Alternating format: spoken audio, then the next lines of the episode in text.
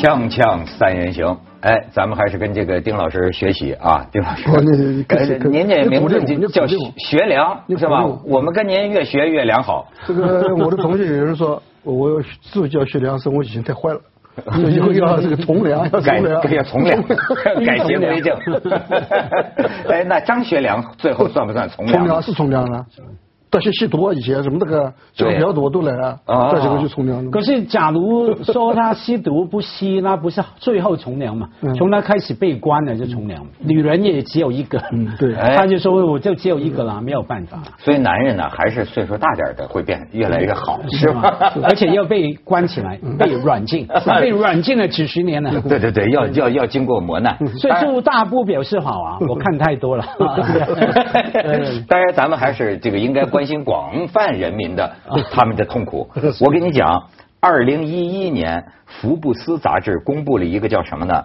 全球税负痛苦指数排行榜，就是纳税啊，让人民最痛苦的排行榜。你猜中国内地排名第几？肯定前三名。哎，哎，我有这个印象的，因为我们经常看这些东西。第二，第二排前三名。对，那个那谁第一呢？国民福利据说超好的法国排了第一啊。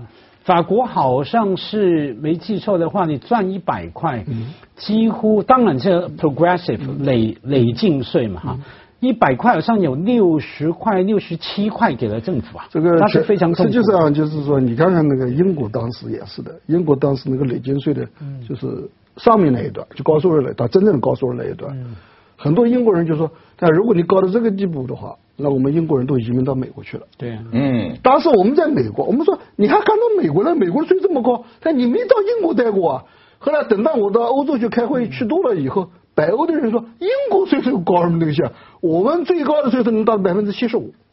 啊，哎，北欧全世界福利最好的国家。那谁还干活啊？呃，当然，当然了，这个问题就来了。所以这就是我讲，在全世界你找不到任何一个国家，就是福利好的，税收不高，你找不到的。嗯当然当然你能找到税收高、福利不好的，这就是最糟糕的了。这是两个最坏的东西结合这就是。我们祖国嘛？刚才那个痛苦指数是跟这有关系，就它的税收率不是最高，但是它回报的太少，因此你哪怕只收百分之三十的税，它就是你不对，这个我拿不回来。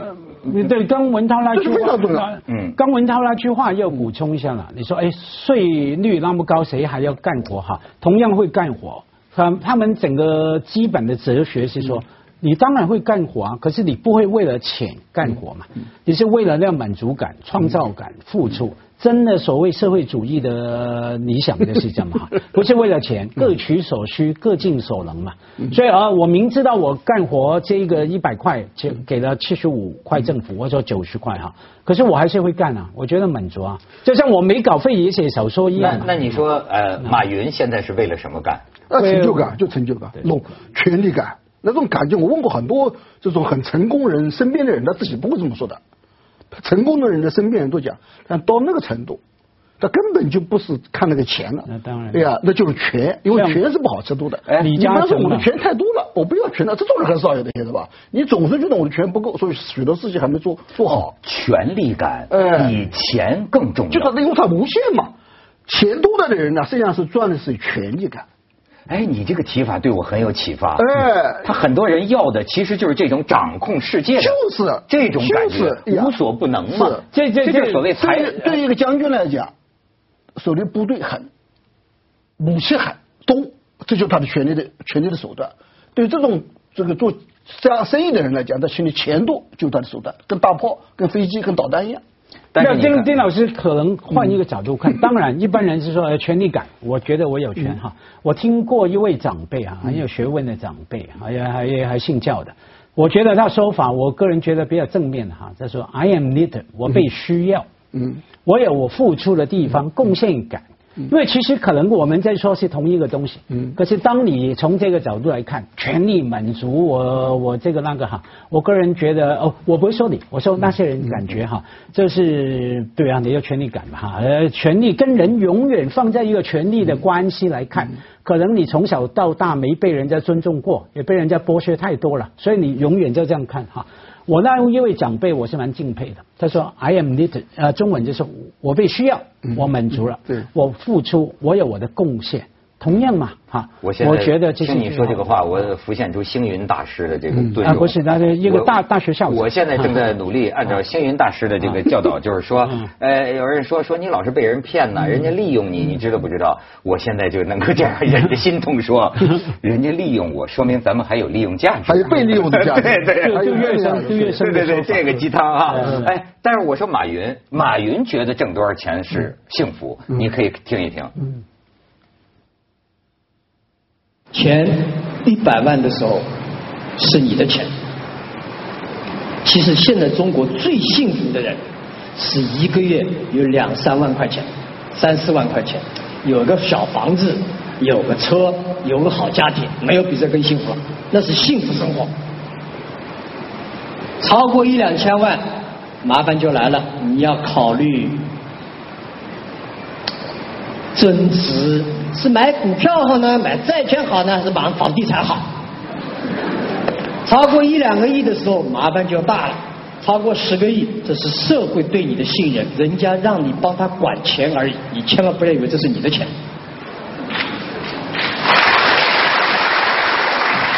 所以，我对这个半毛兴趣都没有，而且失去了太多。你说你能花得了什么？你能吃什么？我这 T 恤衫多少钱？裤子多少钱？哎，我发现这个马大腕他有搞传销的天赋，是吧？当然当然 是。我感觉他生意做成功的人呢，凡是不管东方西方，受的教育程度怎么样，只要生意做得非常成功的人，没有一个人能缺这个水水平，这个本事就搞传销。不管他普通话讲的好不好，英语讲的标准不标准，人长得帅不帅那是次要的，他一定会传销，否则生意做不大。就是他干的事儿本质上就是传销。他能够他能够使别人相信他的产品，嗯，他的服务，他的项目。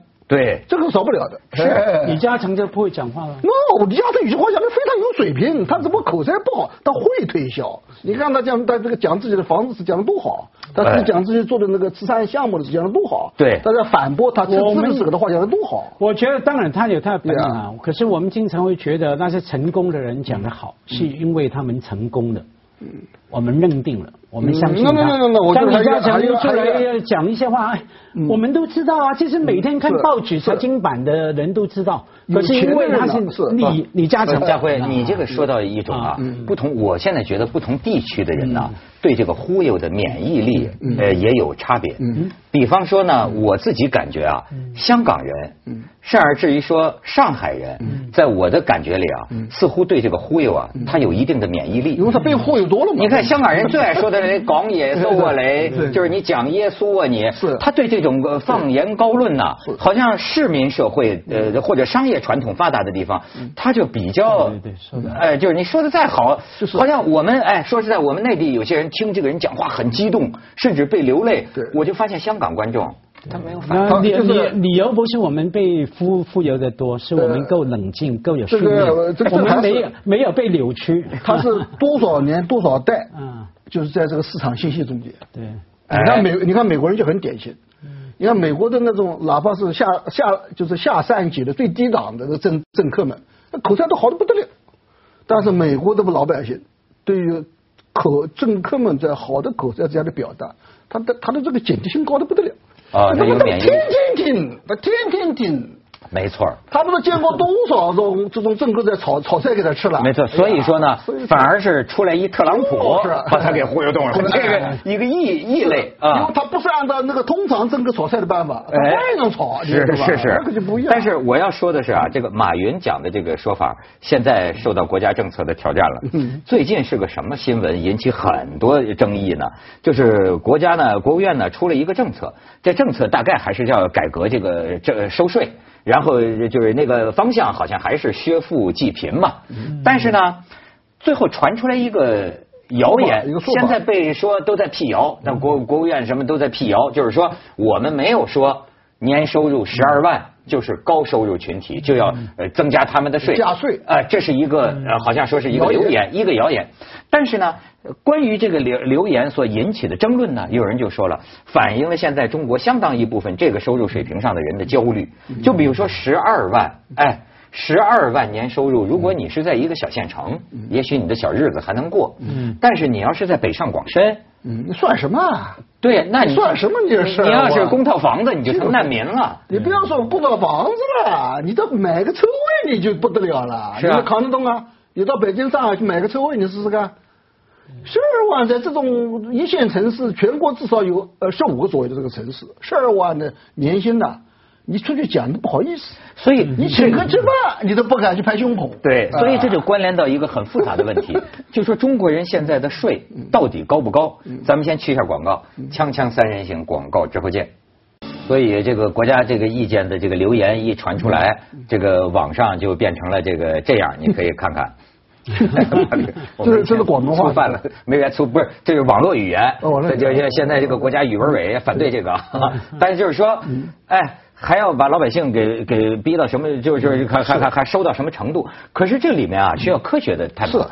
你比如说，这个曾经有一个说法，呃，前国税总局的好像有一个副局长，他曾经说过一个，就是说，呃，我们的这个国家的这个税负啊，叫宏观税负，嗯占到了 GDP 的百分之四十四。嗯但是他这个说法一出来呢，就有很多人反对，嗯。说有没有这么高？嗯。但是呢，有一个公司叫中金公司，嗯。中金公司的一个调查呢，据说还可靠一些，说在二零一四年采这个样，嗯。他们认为达到了就宏观税负达到了百分之三十七，达到了就国家 GDP 的百分之三十七，嗯而通常一般的这个线呢，那意思西方国家也不外乎就是百分之三十到百分之三十五，在过去五十年中，过去的五十年中，最发达的 OECD 就是经合法组织这个成员国的税收占 GDP 的比重，从百分之二十四涨到了百分之三十四、三十五。嗯这全世界最富裕的是经济体，但是我们千万不要忘记这一点。你看看他们的人均收入，再看看他们的社会福利，他们也只是占到了百分之三十四到三十五，你明白？所以你讲一个国家或者是一个经济体，你税收高不高？这只是讲了一个大故事中间的四分之一到五分之一，你没有把社会福利这东西放到里面去，你也没有把物价放到里面去，你也没有把呀这里面的那个所谓我们讲的英文讲的 entitlement，这很难翻译的。我讲就是在那个地方，你的身份给你带来的，还有看不见的不好用钱算的那些东西，你都没有算。什么叫身份给你带来的？比如说，在美国讲那个 entitlement 讲的是特别多的，就很简单的例子，非法的移民到了美国去以后，哪怕是第二代、第三代，如果你没有把它换成你美国公民，你不管你手里有钱也好，你有车也好，你不能享受这个社会里面一大批法律对你的保障、免费的服务、对你的安全、对你的照顾，你家里出了事故以后，你有没有可以求救等等这种，这是 entitlement。就基本的包括了教育、呃医疗、住什么都有啊，嗯呃，你的选举权、被选举权，是不是？你你的哦官员对你服务不好，如果你没有这个 entitlement，你连选举权都没有，你连就你连去抱怨的这个权利都没有，这太多了。在中国，你讲到户口，城乡之间的户口，以前都是这个情况。所以我看他们这个聊这个说的就挺逗的，说这次为什么引起这个全社会这么大的这个动静？其实这个国务院的这个意见里并没有把十二把把这个年收入十二万作为划定这个收入群体的一个标准，说这标准是哪儿来的呢？实际上就是这早就应该是一个常识，说早就有了。二零一五年通过的，二零一二零啊不是二零零五年通过的，二零零六年到现在已经实行了十年。十二万是个什么标准呢？就是你呀、个人要申报的这个标准。然后他们说，为什么大家都好像第一次听到？这说明这个个人自由申报这个概念也不大深入人心的。因为在中国大陆啊，它这个转型的经济中间呢，最难处理的问题之一就是税收制度怎么样的跟。因为我们都晓得，也许你们啊印象不深刻，我印象特别深刻。以前我们小时候念书的时候，一讲到社会主义制度，有一些就是我们从来不交个人所得税。啊为什么呢？是不是？对那个北朝鲜到现在为止都都很骄傲，就朝鲜呐、朝鲜呃呃不是不，sorry，不是不是朝鲜，朝鲜朝鲜到现在为止都骄傲，说你韩国有什么了不起？你们那么个人所得税那么高，你看我们朝鲜根本就不要交个人所得税。多幸福的！多幸福！因为你个人所得税的话，就是你的钱，就是因为你的市场经济和个人产权，你才交个人所得税啊。你既没有市场经济，又没有个人，又没有个人产权，你交什么个人所得税？哎，咱们这个税收啊，咱们以前的税收都是靠国营企业 S O E 来交的，因为 S O E 就是所谓的国有企业交税这一点是政府定下来的。哎，可是人家网上有网民算账啊，嗯。就说这一对小夫妻啊，嗯。你别光看他那个什么个人所得税啊，他从吃早餐开始，这每每根油条里都有税啊。这个整个这个所有的生活下来，房子，呃，这个都这个本身他这个这些税加起来，还要还要有消费税嘛？是啊是因为因为假如你说城市哈，香港是其中一个没有消费消费税的现现代城市啊。以前曾经提出过说消费税，后来大家所以过去说像香港买东西便宜，就是因为它里边没有这个消费税。对，没有消费税嘛，像很多地方都有都有了嘛，或者说计划在推行嘛。说起这个税啊，刚刚丁老师提到 entitlement 也好，呃，什么他的那个其他方面哈，呃的考量，其实可以简化为一个问号了，就是说，好吧，我交多少钱给政府之后，政府能够给我什么？是哎，我不能白给你啊！我白给你的话，那就等于收保护费了嘛，是缴保护费嘛哈。哎，社会保护费也保护我，OK 哈。那你我缴了多少税之后，你能够给我什么？这个问号可以要来衡量不同国家里面的人民的幸福感，是城市生活的幸福感。还有这个信信任感，还有对对啊对啊对财政的信任感。对嗯政政府，你看我从呃美国到香港来，待了三年不到，跑到澳大利亚，那么美国的税收高于香港，香港的税收比比澳大利亚要低很多很多，澳大利亚的税收要高于美国。嗯但是我到澳大利亚去以后，我就发现，你要从税收制度来讲，澳大利亚最公正。我举个小例子，在澳大利亚，你填了税表以后，政府给你算了以后，你交了税。如果你发现你那一年多交了，你只要把现金证据拿出去，政府不但要把以前你多交的部分还给你，而且要把这段时间银行的平均存款的利率也都还给你，因为政府不白白的多拿了你的钱，你就感到公正啊。对对，这真是啊这公正感，你不是靠口号喊出来的。是啊所以我离开了澳大利亚以后，我还给澳大利亚还交了好几年税，因为我在那地方，他给我还保留了我在那地方工作期间是吧多不交几年对我在地方工作的期间，他把我那个工作的期间还跟我通知我说，你离开了澳大利亚，你在澳大利亚工作期间的所有的你的工资中间，我们给你提了一个成，你到六十五岁退休以后，这个钱还可以给你，不管你到哪里去。我离开了，他他还还还还把表寄给我，这就是我讲，就是你在一个社会里面，马克思讲过一个，就是税收制度是现代国家的财政的基础。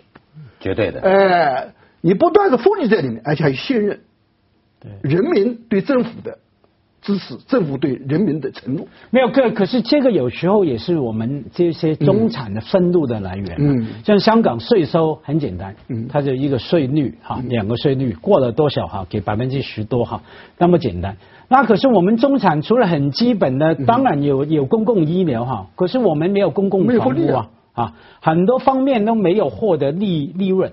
可是看到哈，后来看到，当然我们明白有钱阶级哈，还可以弄了离岸公司来逃税。那当然当然也当然也不止香港嘛，Facebook 的教主对不对？在美国好像缴税才缴了多少钱呢？好像几千还是几万块而已啊嗯。他完全搬到离岸公司哈。那特朗普不是嘛那么多年都没交税啊对啊？我们就税表都不敢拿出来，愤怒的还要当总统了。哎，他还说呢，这我这这正是希拉里你的政策，就是啊我让我不交税的。就是啊。对啊，他那个当然这种事情啊，你可以有一个说法，还是回到社会主义的理想啊，我们是命运共同体嘛。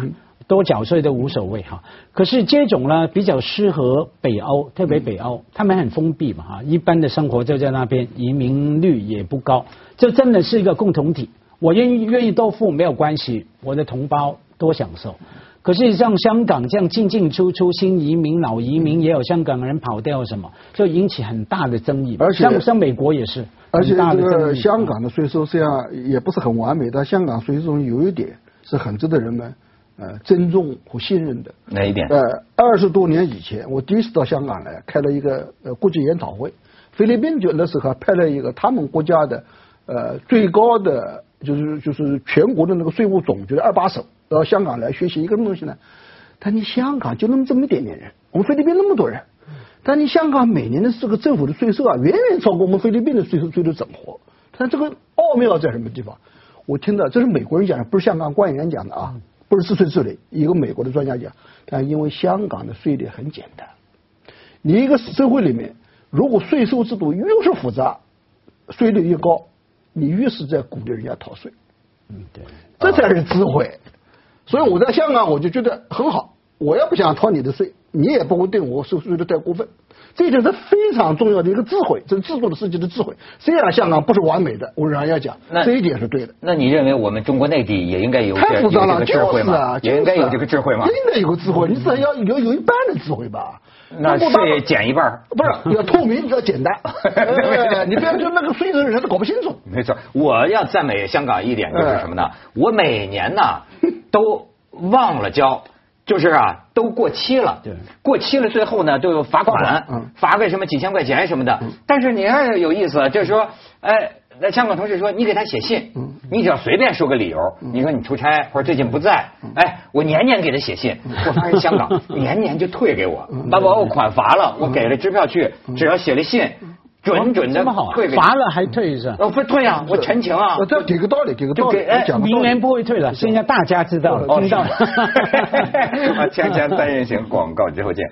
哎，这言多语失，明年可能没得退了，是吧？对呀哎你说我随便找个理由 不不我都是很充分的理由啊。剪掉剪掉哎，我最近看了个经济学家这个陈志武写的文章，我觉得他挺有意思。他尝试解释，就说为什么啊全世界都贫富差距加大。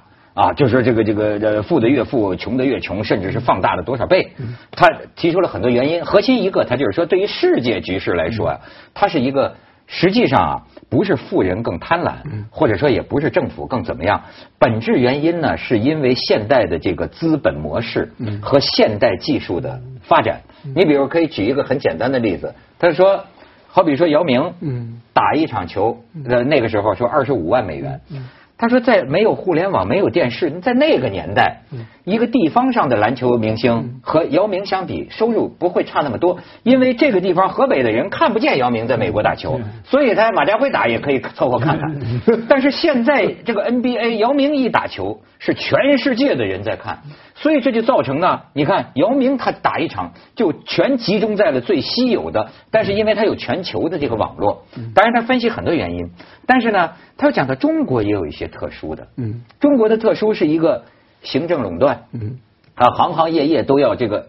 呃，审批，然后呢，国家控制的国有资产，这个也造成了贫富差距加大。然后还有一个原因，他就谈到这个税收，他说呢，因为这个税收呢，咱也不知道你到底怎么用，嗯。那地方上的领导呢，所以在中国有人发牢骚，就是说，呃，这个穷人储蓄，富人借，嗯。穷人捐钱，富人花，嗯。就是说到最后，有的时候是领导花，领导呢搞面子工程，你搞形象工程，对。你这就造成这个我们老百姓交了这个，为什么交税积极性也不太高？是是。就我们也不知道这钱交出去，你是不是用在我身上？是，就是这个反馈的问题。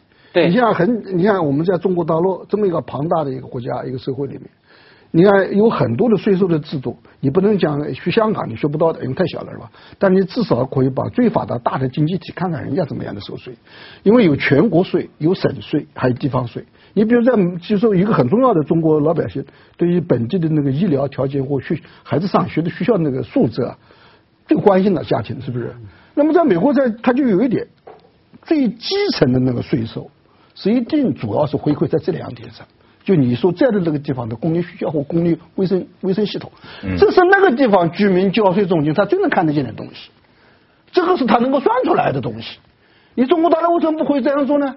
是不是？哎，你就很简单的例子，就是外地外省的人就就抱怨嘛，说北京、上海这里面的全国集中的最好的高等院校，对，但是这些学校的这个为什么办的这么好呢？是因为政府给他拨钱，这个钱是来自于全国人民的，哎，我们的孩子就进不去，门槛。哎，那像我这我我就说，那像这些呀那像马云这些人，嗯他交的税，比如说比美国富豪或者英国富豪的负担大还是小？那肯定太小了，就相对来说小了，因为就是这里面你刚才讲的那个例子啊，就是全球化。你不管技术也好，市场也好，资金的流动也好，资金的管理也好，合法的、非法的、半合法的等等，都是因为有了全球化。因为以前那个税收制度的时候，我们是在一个实体经济之下，东西能看得见的，政府要找你也能找得着。是不是？对也，你也不能随随便便就就是从这国国境国境线人就走了，哪有这种事儿？对现在都不同了，现在那钱还要还要纸吗？没错还，现在不用卷款外逃了。就是现在我所以我甚至怀疑马所以云缴的税比我还少，对因为他有会计师这样